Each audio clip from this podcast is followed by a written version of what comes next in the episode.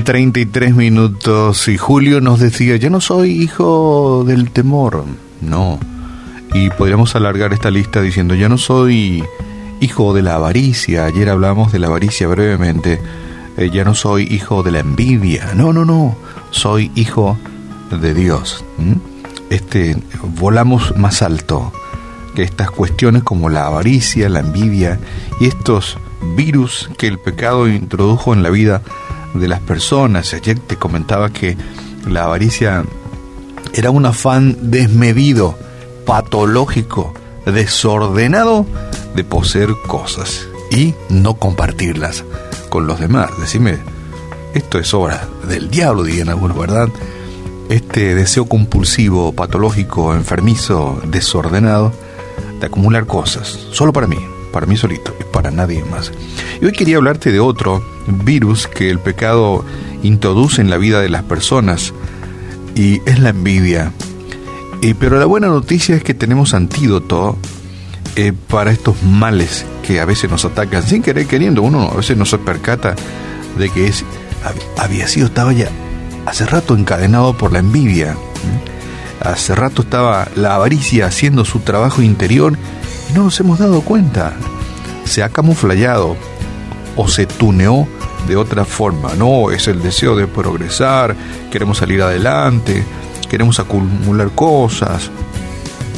No nos dimos cuenta. Entró camuflado a la vida y nos, nos tiene mal, nos roba la paz. Y hoy quería hablarte acerca de la envidia, la envidia es uno de los grandes males de nuestro mundo. Es una es un virus que introdujo el pecado en nuestra vida. Es un pesar para muchos, es un disgusto para otros, que se siente por el bien de, la de, los demás. Cuando vemos que a los demás le va bien, empieza este, algunos dirán, este bichito, este virus a hacer su trabajo y sabes qué? Finalmente engendra odio. El trabajo de este virus del pecado que se introduce en nuestra vida. Hablamos de la envidia. Y Cervantes, el labio de Don Quijote, dijo, oh envidia, raíz de infinitos males y carcoma de las virtudes. Qué interesante, ¿verdad? ¿Mm? Raíz de infinitos males y carcoma de las virtudes todos los vicios traen a nuestras vidas una situación como esta. Pero es que la envidia no trae sino disgustos, rencores y rabia, ¿verdad? No sé, nunca escuché que la envidia traiga algo beneficioso a nuestras vidas. ¿Sabes qué? Trae disgustos, rencores, rabias. Es raíz de infinitos males y es como carcoma de nuestras virtudes. Es un disgusto que se siente por el bien de la otra persona, que es nuestro prójimo, ¿verdad? Y la Biblia nos dice que, que por envidia los hermanos vendieron a José. Encontramos ahí una narración en el Antiguo Testamento que vendieron a José porque sentían envidia por él. Un emperador peruano, él es el Inca Pachacutec, a principios del siglo XV, escribió, el que siente envidia se hace daño a sí mismo, ¿verdad? Realmente nos hacemos daño. Es como una amargura que tenemos ahí, un engendro.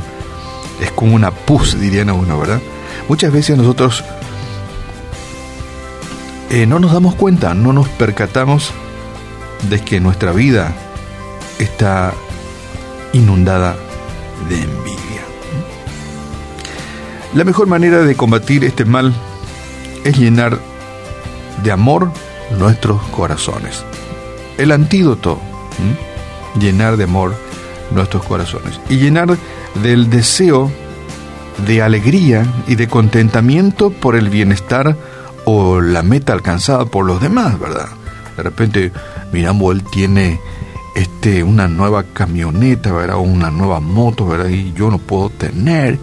Y empieza a hacer el trabajo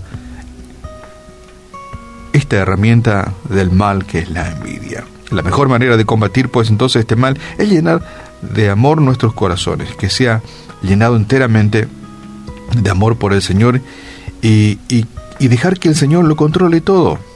La envidia no tendrá lugar en nosotros si, si llenamos de amor nuestro corazón. El corazón envidioso eh, es un corazón necesitado.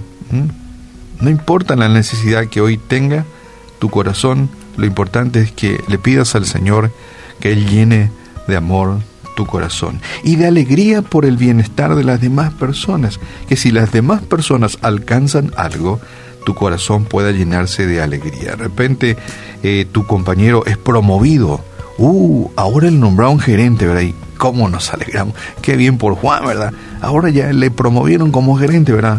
¿Mm?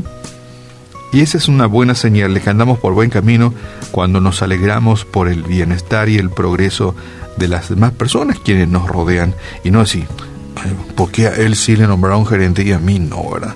Él no se lo merece. Dios desea que podamos controlar ese deseo dañino. ¿Cuál es la envidia? Y este deseo dañino impide que estemos contentos, cualquiera sea la condición en que se encuentran las demás personas. Llenemos nuestro corazón de amor hacia los demás y de gratitud a Dios por lo que hemos alcanzado y por lo que tenemos. Es una forma interesante de impedir que esta herramienta del mal pueda ingresar y hacer su trabajo en nuestra vida, que no nos deja absolutamente nada bueno. David nos dice en el Salmo 37, encontramos esto en la Biblia, 37.1 dice, no te impacientes a causa de los malignos, ni tengas envidia de los que hacen iniquidad. Y también en el libro de Proverbios encontramos varios textos que nos enseñan de que no, no el progreso o los bienes de las demás personas, porque te robará la paz y carcomerá tu espíritu. Hoy quiero dejarte el desafío, que hagas un ejercicio. Si empezás a sentir envidia de las cosas que puedan alcanzar quienes te rodean, tenés un problema que tenés que solucionar. Es un paso más hacia adelante, vencer y desechar de tu vida esta herramienta del mal que es la envidia.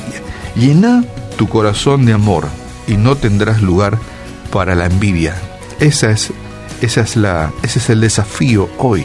Llena tu corazón de amor hacia los demás y no tendrás lugar para la envidia. Y ponete feliz con quienes se ponen feliz y llora con quienes tenés que llorar. Padre, en el nombre de Jesús te damos gracias. Gracias porque tú nos abres los ojos y nos alerta acerca de estas herramientas que son nocivas, que son como carcoma de nuestras virtudes, carcoma que nos amargan, carcoma que nos alejan de ti, carcoma que nos invitan al pecado. Y en esta mañana podemos tener certeza de que esta herramienta, que este virus del pecado, podamos desterrar de nuestra vida, sacar de nuestro interior y en su lugar llenar de amor. Llenar de amor y ponernos felices con quienes son promovidos o con quienes, quieren, quienes pueden alcanzar algo que tal vez nosotros no podemos y alegrarnos con ellos. Padre, sabemos que un corazón que te ama a ti es un corazón que se alegra con los demás y que a ti no te agrada la envidia. Llena nuestra vida de amor, nuestro amor por ti, de amor por los demás. Oramos por muchos de nuestros amigos que tal vez se sentirán hoy identificados, ¿verdad? Porque no han podido identificar este mal camuflado que han ingresado en sus vidas y que hace estragos en sus vidas pero que hoy sí tienen certeza de que es una herramienta que deben, deben sacar de sus vidas y un trabajo más para convertirnos en mejores personas, en mejores hijos tuyos. Oramos en esta mañana, Señor, en el nombre de tu Hijo amado Jesús y te damos gracias por este día que nos has regalado. Pedimos de tu de tu gracia en este día y de tu bendición. Oramos en el nombre de Jesús. Amén.